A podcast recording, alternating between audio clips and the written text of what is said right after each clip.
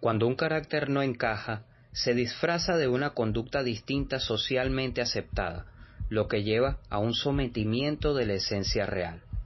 ¿Cuánta represión es capaz de tolerar el individuo antes de estallar en un impulso instintivo? Nunca conoceremos la naturaleza de los que nos rodean, ni su permisividad ante el control social. Todos somos propensos a cometer cierta clase de delitos en mayor o menor medida. Algunos no son capaces de discernir entre lo ético y lo moral, llevando sus perversiones al límite de la extravagancia. Crímenes del Mundo es un podcast que retrata todos estos comportamientos. Víctima, victimario, podría ser tu vecino.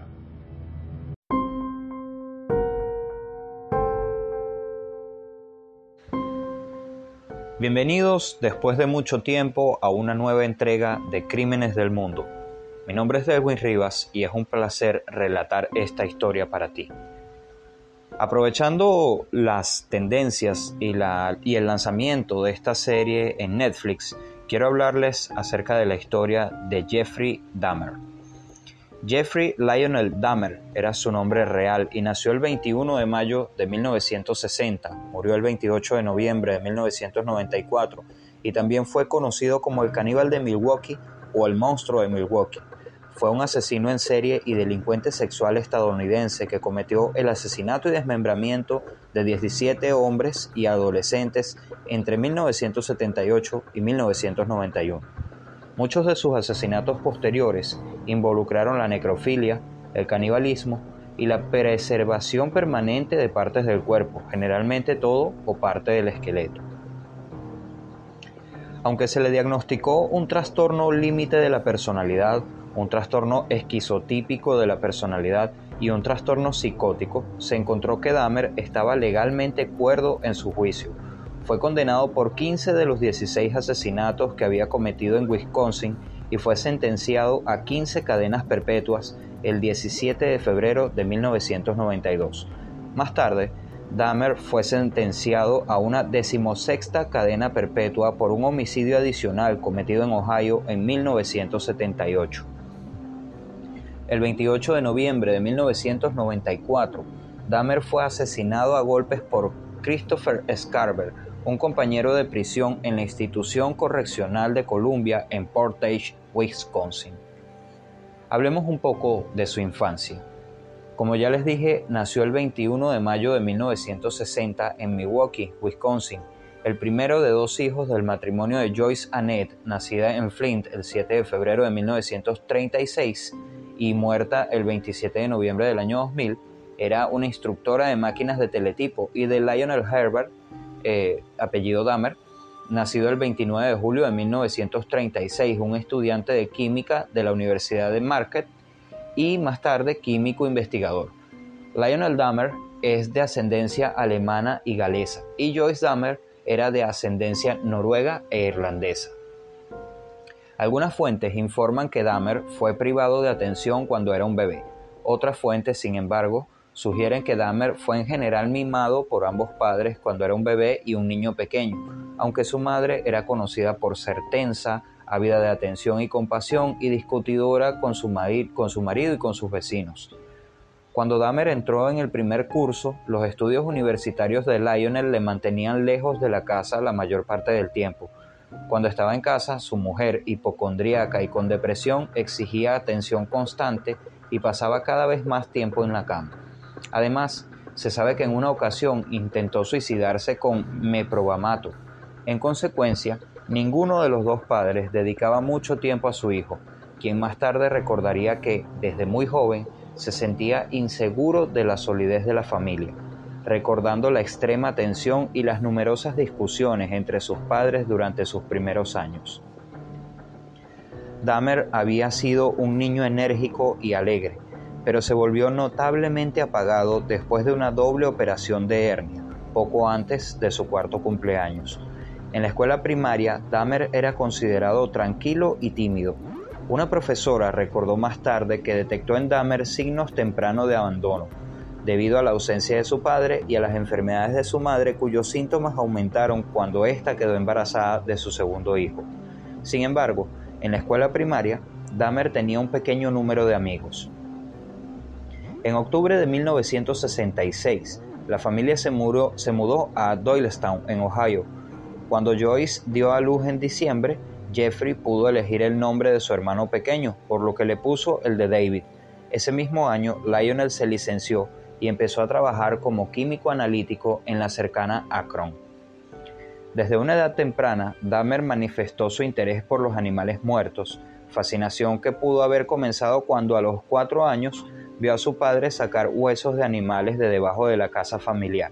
Según Lionel, a Dahmer le emocionaba el sonido que hacían los huesos y empezó a preocuparse por estos.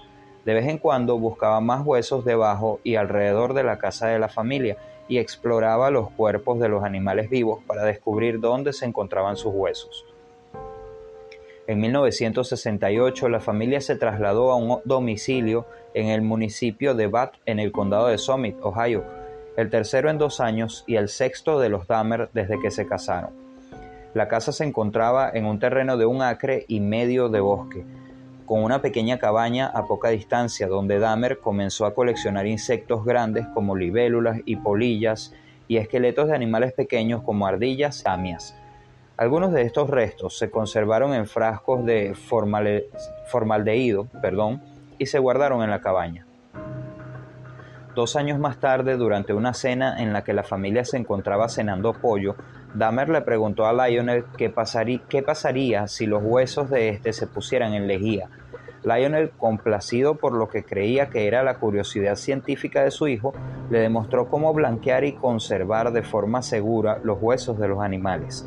Dahmer incorporó estas técnicas de conservación a su colección de huesos y también empezó a recoger animales muertos incluso atropellado, que diseccionaba y enterraba junto a la cabaña y colocaba ocasionalmente los cráneos sobre cruces improvisadas. Según un amigo, Dahmer le explicó que tenía curiosidad por saber cómo los animales se encastraban. En una ocasión, en 1975, Dahmer decapitó el cadáver de un perro antes de clavar el cuerpo en un árbol y empalar el cráneo en un palo en el bosque detrás de su casa, para más tarde, como broma, invitar a un amigo a ver la exposición mientras alegaba que había descubierto los restos por casualidad. El mismo año en que Lionel enseñó a su hijo a conservar huesos de animales, Joyce empezó a aumentar su consumo diario de meprobamato, laxantes y píldoras para dormir, lo que minimizó aún más su contacto tangible con su marido y sus hijos. Entre su adolescencia e instituto, contamos que desde su primer año en el Instituto Rever, Dahmer fue visto como un paria. A la edad de 14 años había empezado a beber cerveza y alcoholes fuertes en las horas del día, que ocultaba con frecuencia dentro de la chaqueta que llevaba a la escuela. Se sabe que le mencionó a un compañero que le preguntó por qué estaba bebiendo whisky en una clase de historia matutina que el alcohol que consumía era su medicina. Aunque poco comunicativo, en su primer año Dahmer era visto por el personal como educado y muy inteligente, pero con notas medias. Además, era un gran jugador de tenis y tocó brevemente en la banda del instituto. Cuando llegó a la pubertad, Dahmer descubrió que era homosexual. No se lo dijo a sus padres. Al principio de su adolescencia tuvo una breve relación con otro adolescente, aunque nunca tuvieron relaciones sexuales. Según admitió posteriormente, Dahmer empezó a fantasear con dominar y controlar a una pareja masculina completamente sumisa a principios o mediados de la adolescencia, y sus fantasías masturbatorias evolucionaron gradualmente hasta centrarse en los pechos y torsos del foco de sus fantasías, que se fueron entrelazando con la disección. Cuando tenía unos 16 años, Dahmer concibió la fantasía de dejar inconsciente a un joven corredor que le resultaba atractivo y luego hacer uso sexual de su cuerpo. En una ocasión, Dahmer se escondió entre los arbustos con un bate de béisbol para acechar a este hombre. Sin embargo, ese día concreto no pasó por allí. Dahmer admitió más tarde que este fue su primer intento de atacar y someter a un individuo. Entre sus compañeros de RHS, Dahmer se convirtió en una especie de payaso de la clase que a menudo organizaba bromas, que llegaron a conocerse como hacer un Dahmer. Estas incluían balar y simular ataques epilépticos o parálisis cerebrales en la escuela y en las tiendas locales, En ocasiones, Dahmer realizaba estas payasadas por dinero para comprar alcohol. En 1977 las calificaciones de Dahmer disminuyeron, por lo que sus padres optaron por contratar a un profesor particular con un éxito limitado. Ese mismo año, en un intento de salvar su matrimonio, sus padres asistieron a sesiones de asesoramiento y sin embargo siguieron discutiendo con frecuencia. Cuando Lionel descubrió que Joyce había tenido una breve aventura en septiembre de 1977, ambos decidieron divorciarse, por lo que se lo contaron a sus hijos que deseaban hacerlo amistosamente. Lionel se marchó de la casa a principios de 1978 y en consecuencia se trasladó temporalmente a un motel en North Cleveland, Madison Road. Madison Road perdón. En mayo de 1978, Dahmer se graduó en el instituto. Unas semanas antes de su graduación, uno de los profesores observó a Dahmer sentado cerca del aparcamiento de la escuela bebiendo varias latas de cerveza. Cuando el profesor amenazó con denunciar el asunto, Dahmer le informó de que tenía muchos problemas en casa y que el orientador de la escuela estaba al tanto de ellos. Esa primavera, Joyce y David se trasladaron de la casa familiar para vivir con unos parientes en Chippewa Falls, en, Wisconsin, aunque Dahmer, recién cumplido los 18, se quedó en la casa. El divorcio de los padres de Dahmer finalizó el 24 de julio de 1978 y en consecuencia a Joyce se le concedió la custodia de su hijo menor y el pago de una pensión alimenticia. El primer asesinato de Dahmer de Dahmer fue a eso de sus 20 años. Dahmer cometió su primer asesinato en 1978, tres semanas después de su graduación.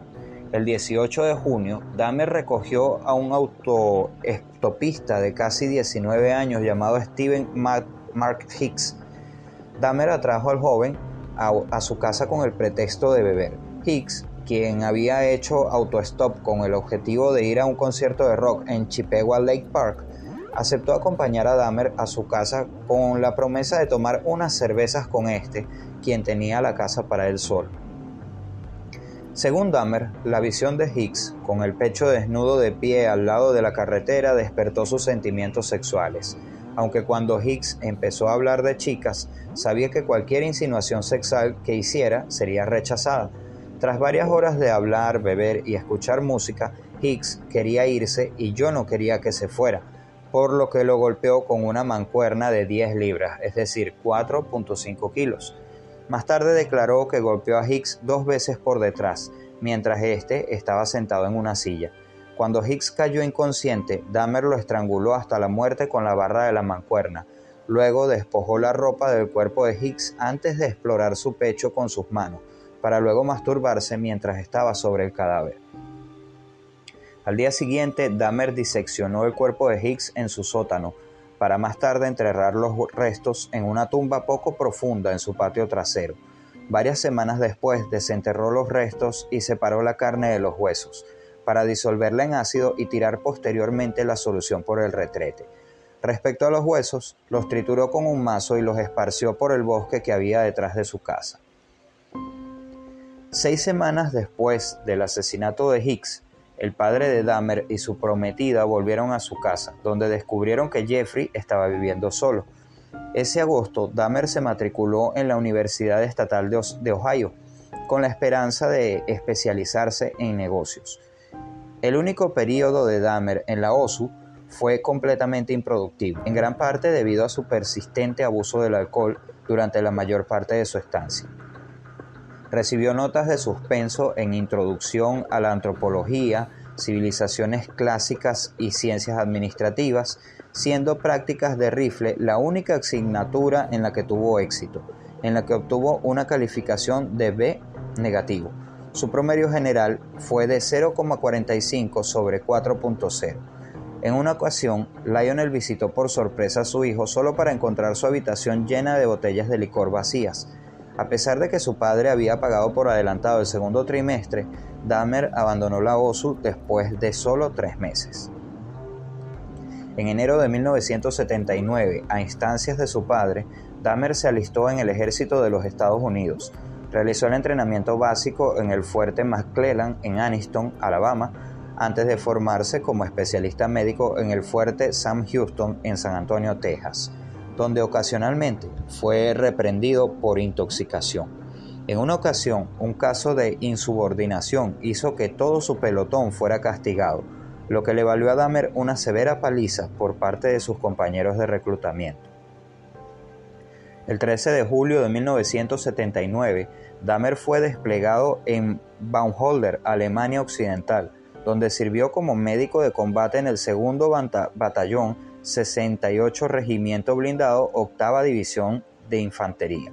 Según los informes publicados en el primer año de servicio, Dahmer fue un soldado medio o ligeramente superior a la media. Debido al abuso del alcohol de Dahmer, su rendimiento se deterioró y en marzo de 1981 se le consideró inadecuado para el servicio militar y posteriormente fue dado de baja del ejército. Recibió una baja honorable ya que sus superiores no creían que los problemas que Dahmer tenía en el ejército fueran aplicables a la vida civil. El 24 de marzo de 1981, Dahmer fue enviado a Fort Jackson, Carolina del Sur, para ser interrogado y se le proporcionó un billete de avión para viajar a cualquier parte del país. Más tarde, Dahmer dijo a la policía que sentía que no podía volver a casa para enfrentarse a su padre, por lo que optó por viajar a Miami, en Florida, tanto porque estaba cansado del frío como en un intento de vivir por sus propios medios. En Florida, Dahmer encontró un trabajo en una delicatessen y alquiló una habitación en un motel cercano. Sin embargo, gastó la mayor parte de su salario en alcohol, lo que provocó que pronto fuera desalojado por, por falta de pago. Al principio pasaba las tardes en la playa mientras seguía trabajando en la, en la tienda de bocadillos, hasta que llamó por teléfono a su padre y le pidió volver a Ohio en septiembre de ese mismo año. Tras su regreso a Ohio, Dahmer vivió inicialmente con su padre y su madrastra e insistió en que le delegaran numerosas tareas para ocupar su tiempo mientras buscaba trabajo. Siguió bebiendo en exceso y dos semanas después de su regreso fue arrestado por embriaguez y alteración del orden público, y en consecuencia se le impuso una multa de 60 dólares y una condena de 10 días de cárcel en suspenso.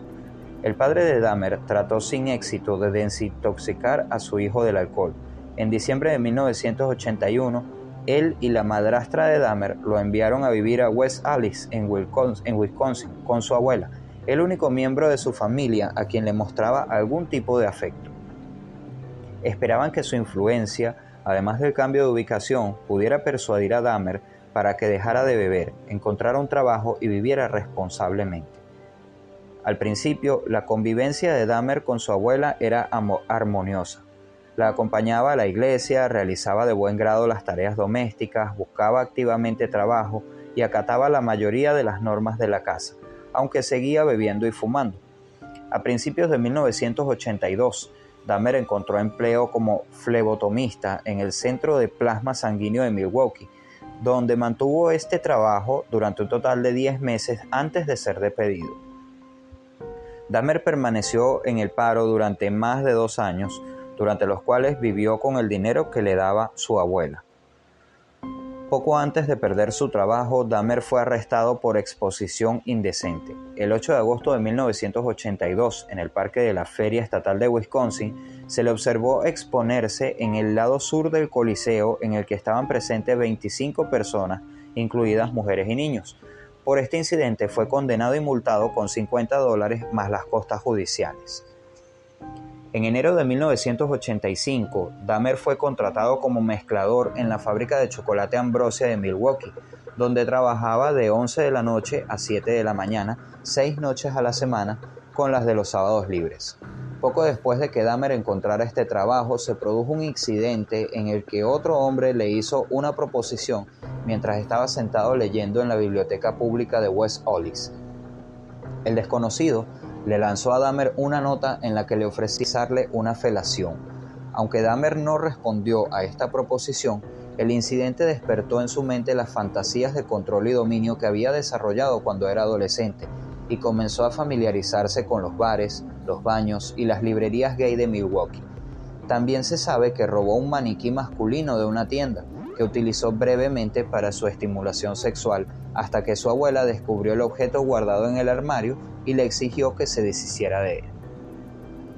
A finales de 1985, Dahmer había empezado a frecuentar regularmente las casas de baños que más tarde describió como lugares de relax, pero durante sus encuentros sexuales se frustró al ver que sus parejas se movían durante el acto. Tras su detención, declaró, me entrené para ver a las personas como objetos de placer en lugar de como personas. Por ello, a partir de junio de 1986, administraba somníferos a sus parejas que les daba mediante licor con sedantes, para luego esperar a que se durmieran y así realizar diversos actos sexuales. Para mantener un suministro adecuado de esta medicación, Dahmer informó a los médicos de que trabajaba por las noches y requería las pastillas para ajustarse a ese horario. Después de unos 12 casos de este tipo, la administración de los baños revocó la afiliación de Dahmer quien en consecuencia empezó a utilizar las habitaciones de los hoteles para continuar con esta práctica. Poco después de que se le revocara la membresía de la casa de baños, Dahmer leyó un informe en un periódico sobre el próximo funeral de un hombre de 18 años, por lo que concibió la idea de robar el cadáver recién enterrado y llevárselo a casa. Según Dahmer, intentó desenterrar el ataúd del suelo, pero encontró el suelo demasiado duro y abandonó el plan. El 8 de septiembre de 1986, Dahmer fue arrestado por un cargo de conducta lasciva y lujuriosa por masturbarse en presencia de dos niños de 12 años mientras se encontraba cerca del río eh, o algo así. Al principio afirmó que solo había estado orinando sin saber que había testigos, pero pronto admitió el delito. Se le cambió el cargo por conducta desordenada y el 10 de marzo de 1987 se le sentenció a un año de libertad condicional con instrucciones adicionales de someterse a terapia. A finales de sus 20 y principios de sus 30 eh, eh, años, tuvo también otros asesinatos. El 20 de noviembre de 1987, Dahmer, quien en ese momento residía con su abuela en West Hollis, se encontró con un hombre de 25 años en, de Ontonagon, Michigan, Steve Tuomi, en un bar y lo, y lo convenció de que fuera con él al Hotel Ambassador de Milwaukee, donde Dahmer había alquilado una habitación para la noche. Según este último, no tenía intención de asesinar a Tuomi, sino que pretendía simplemente drogarlo y acostarse a su lado mientras exploraba su cuerpo. A la mañana siguiente, sin embargo, Dahmer se despertó y encontró a Tuomi tumbado bajo él en la cama con el pecho aplastado y con moretones negros y azules. Además, le salía sangre de la comisura de la boca y los puños, y un antebrazo de Dahmer estaban muy amoratados.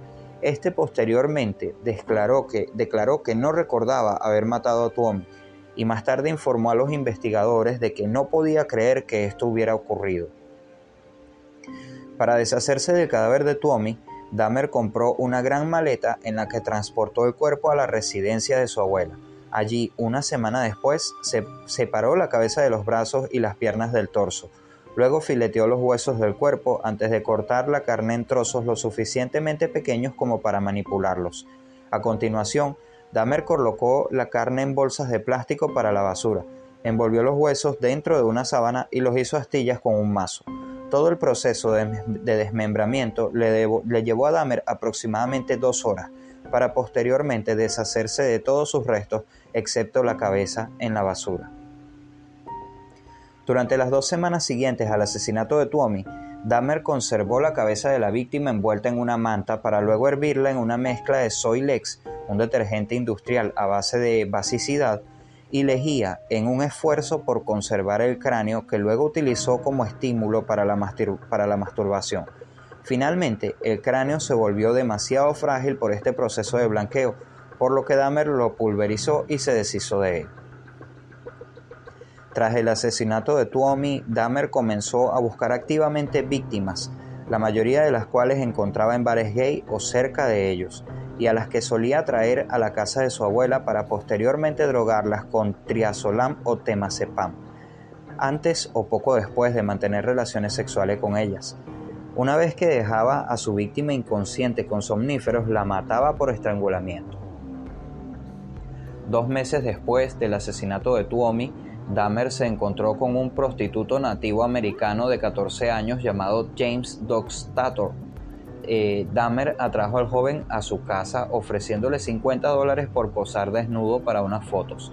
En su residencia de West Hollis, la pareja mantuvo relaciones sexuales antes de que Dahmer drogara a Dockstator y lo estrangulara en el suelo del sótano, para posteriormente dejarlo ahí durante una semana antes de desmembrarlo de forma muy parecida a como lo hizo con Tommy.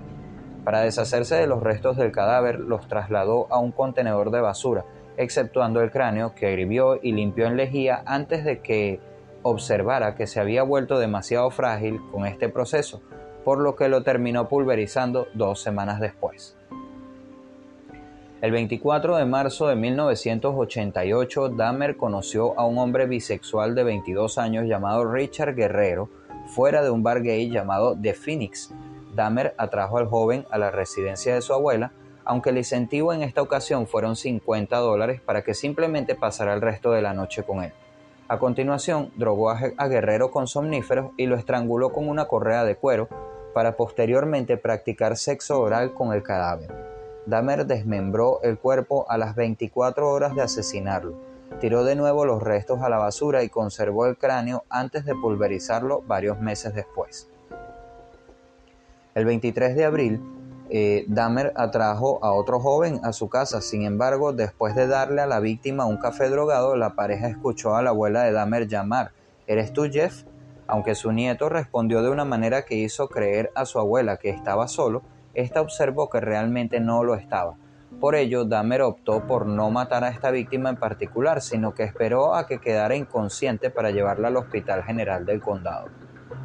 En septiembre de 1988, la abuela de Dahmer le pidió que se mudara, en, gran medida por su forma de beber, su costumbre de llevar a hombres jóvenes a su casa a altas horas de la noche y los malos olores que ocasionalmente emanaban tanto del sótano como del garaje.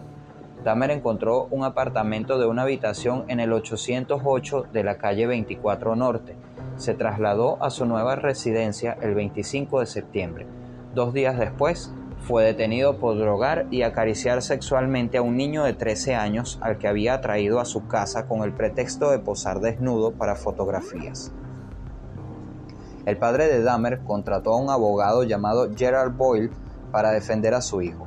A petición de Boyle, Dahmer se sometió a una serie de evaluaciones psicológicas antes de sus próximas audiencias judiciales, que revelaron que albergaba profundos sentimientos de alienación.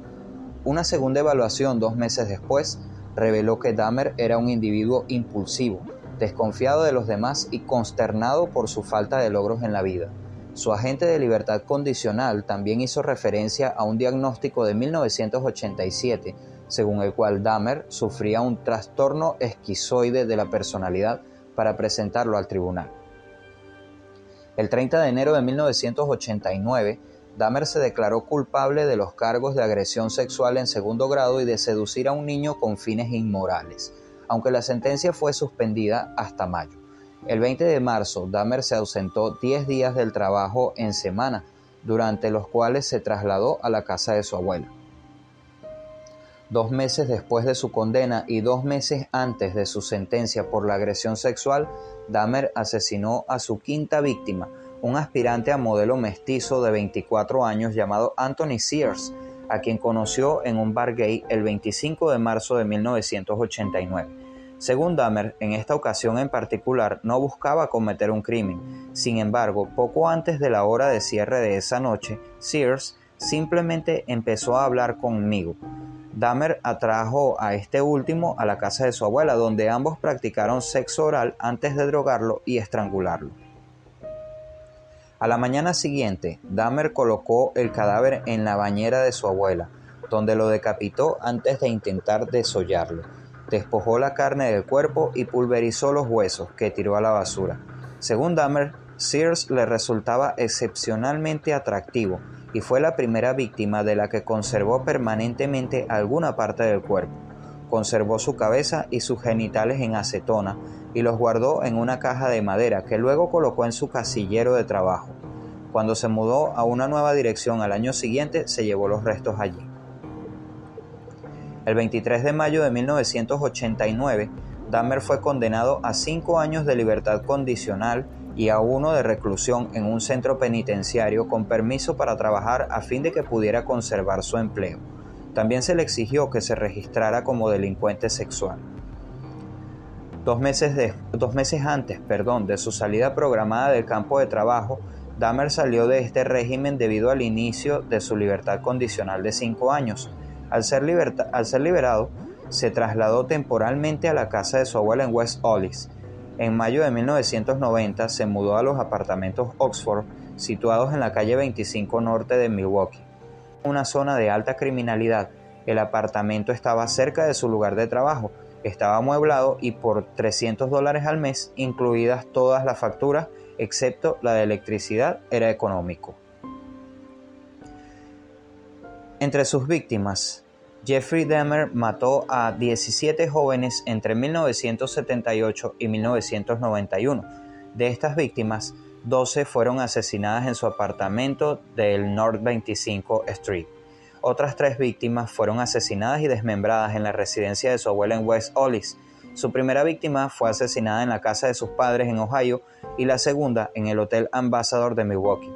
Un total de 14 de las víctimas de Dahmer pertenecían a diversas minorías étnicas y nueve de ellas eran negras. Dahmer insistía en que la raza de sus víctimas era algo incidental para él y que lo que le llamaba la atención era la forma del cuerpo de una víctima potencial. Estas afirmaciones han sido respaldadas por un estudio de especialistas forenses independientes sobre la selección de víctimas de Dahmer, cuyo análisis antropológico reveló que sus víctimas compartían una similitud morfológica y sugería que Dahmer se sentía psicológicamente atraído por un determinado tipo de cuerpo antropométrico. La mayoría de las víctimas de Dahmer fueron asesinadas por estrangulamiento después de haber sido drogadas con sedantes aunque su primera víctima fue asesinada por una combinación de apaleamiento y estrangulamiento, y su segunda víctima fue golpeada hasta la muerte, con otra víctima asesinada en 1990, Ernest Miller, que murió por una combinación de shock y pérdida de sangre debido al corte de su arteria carótida.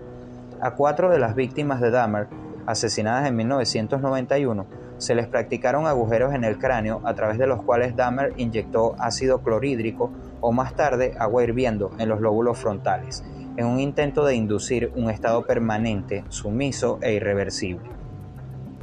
Esto resultó fatal, aunque no era su intención en todas las ocasiones. El 22 de julio de 1991, Tracy Edwards, su última víctima, consiguió escapar esposado. La policía lo vio y esta vez decidieron investigar. Fueron al apartamento del hombre que lo había esposado y al revisar la habitación descubrieron varias fotografías de cadáveres. Dahmer intentó huir, pero fue detenido. En su casa encontraron una cabeza humana en el refrigerador, dos bolsas en el congelador que contenían un corazón humano y unos genitales masculinos. En la recámara se encontraron cinco cráneos y diversos objetos como cuchillos, sierras y martillos, así como fotos detallando procesos de desmembración de cuerpos humanos. En otro cajón se encontró un esqueleto completo con los huesos limpiados con cloro, un cuero cabelludo disecado y un tambor de 260 litros lleno de ácido con tres torsos y otras partes humanas. También se encontraron rastros de sangre en las paredes. Días después, vecinos de Dahmer dispararon a las puertas de su casa ante el horror que causaron sus crímenes.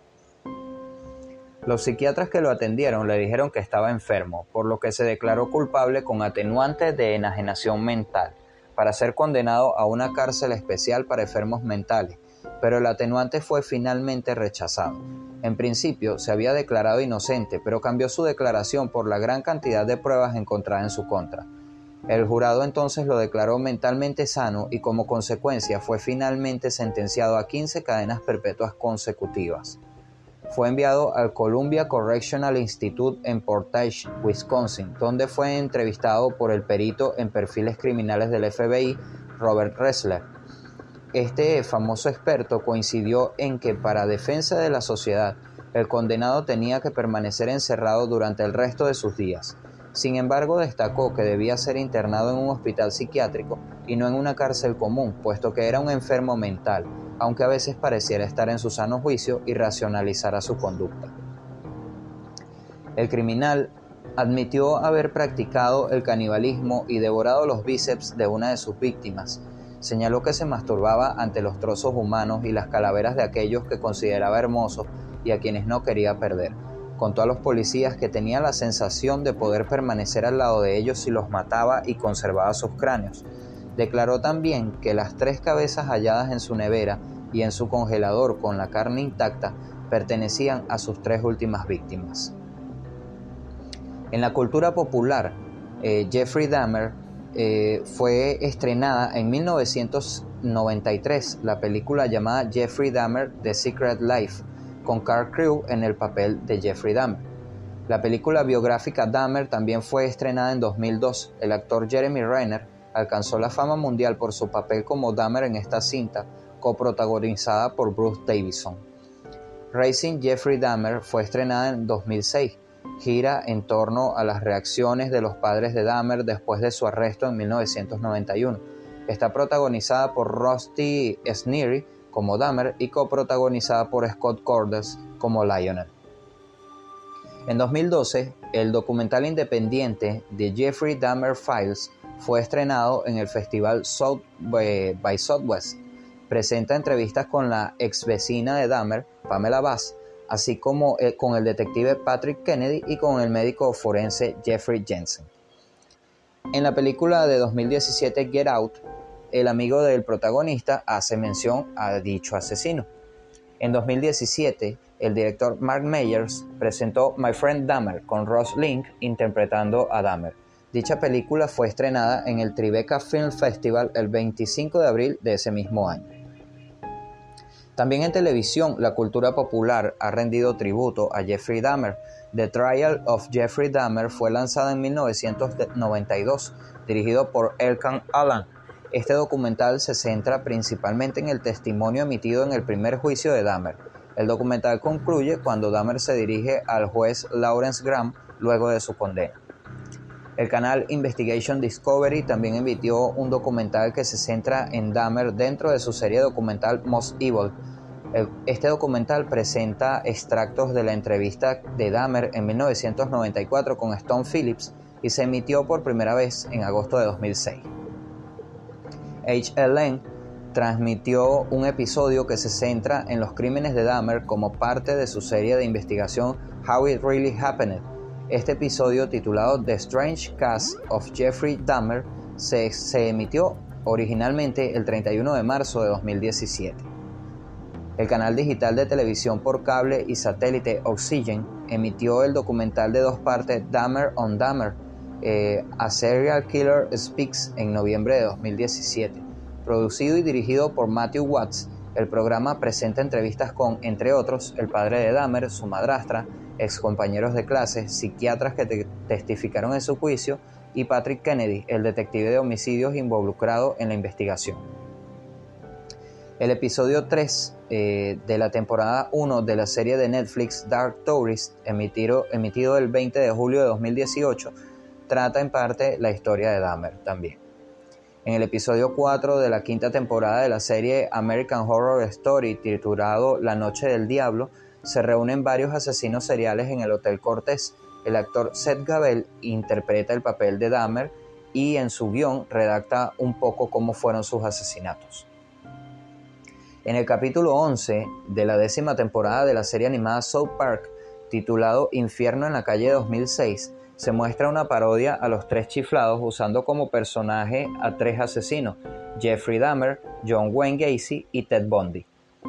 El 21 de septiembre de 2022 se estrenó en Netflix la miniserie Dahmer Monster, de Jeffrey Dahmer Story con Evan Peters en el papel de Dahmer. Y el 7 de octubre de 2022, muy recientemente, se, se estrenó la docuserie Conversaciones con Asesinos, las cintas de Jeffrey Dahmer.